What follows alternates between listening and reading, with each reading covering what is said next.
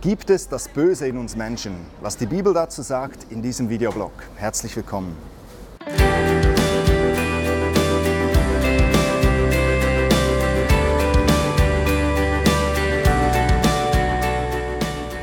Wir stehen vor dem Starbucks, in welchem kürzlich der Täter von Rupperswil gefasst wurde. Was bringt einen scheinbar normalen Menschen dazu, eine Familie zu fesseln, den Jungen zu vergewaltigen, allen die Kehle durchzuschneiden und sie danach anzuzünden. Immer wieder kommt es zu Taten von Menschen, die uns verblüffen. Wahrscheinlich bist du kein Massenmörder, doch bist du auch schon mal über dich selbst erschrocken, über deine geheimsten Fantasien oder Gedanken, über dein im Grunde tief egoistisches Wesen? Und trotzdem hast du in dir den Wunsch, Gutes zu tun, zu lieben und geliebt zu werden. Die Bibel spricht sehr oft von diesen beiden Extremen, von der Finsternis, aber auch vom Licht, vom Guten in uns Menschen, aber auch vom Bösen. Das Böse, das tarnt sich, es findet in der Finsternis statt. Es hat seinen Ursprung in der Verborgenheit der Gedanken.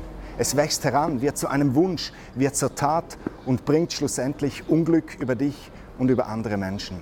Das Gute hingegen muss sich nicht verstecken.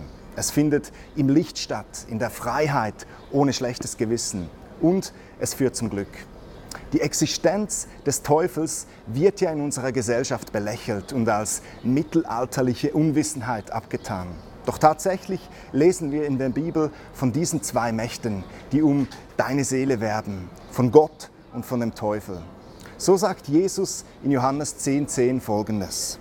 Er sagt, der Dieb, also der Teufel, kommt, um zu stehlen, zu schlachten und zu vernichten. Ich aber bringe Leben und dies im Überfluss. Die Bibel hat verschiedene Bezeichnungen für den Teufel. Sie nennt ihn den Verleumder, den Entzweier, Feind, Versucher oder Verführer. Wenn du ihm in deinem Leben oder in deinem Herzen Raum gibst, dann kommt Zerstörung in dein Leben. Streit, Lüge, Entzweiung. Schau dich doch mal in der Welt um. Doch alles, was gut und vollkommen ist, kommt von Gott. Wenn du Jesus in deinem Herzen Raum gibst, dann kommt Frieden, Heilung, Ruhe und Freude in dein Leben. Wie Jesus sagt, ein Leben im Überfluss. Auf welcher Seite stehst du? Wem gibst du Raum in deinem Leben? Dem Licht oder der Finsternis? Wie sieht es ganz tief in dir drin aus? Auf meinem aktuellsten Blog auf gabrielhessler.com findest du noch einige Fakten, was die Bibel über das Böse oder den Bösen sagt und ich zeige dir, was du tun musst, damit dieser Jesus Licht in dein Leben bringt. Das war's für heute. Diskutiert mit auf Facebook Pros und Kontras.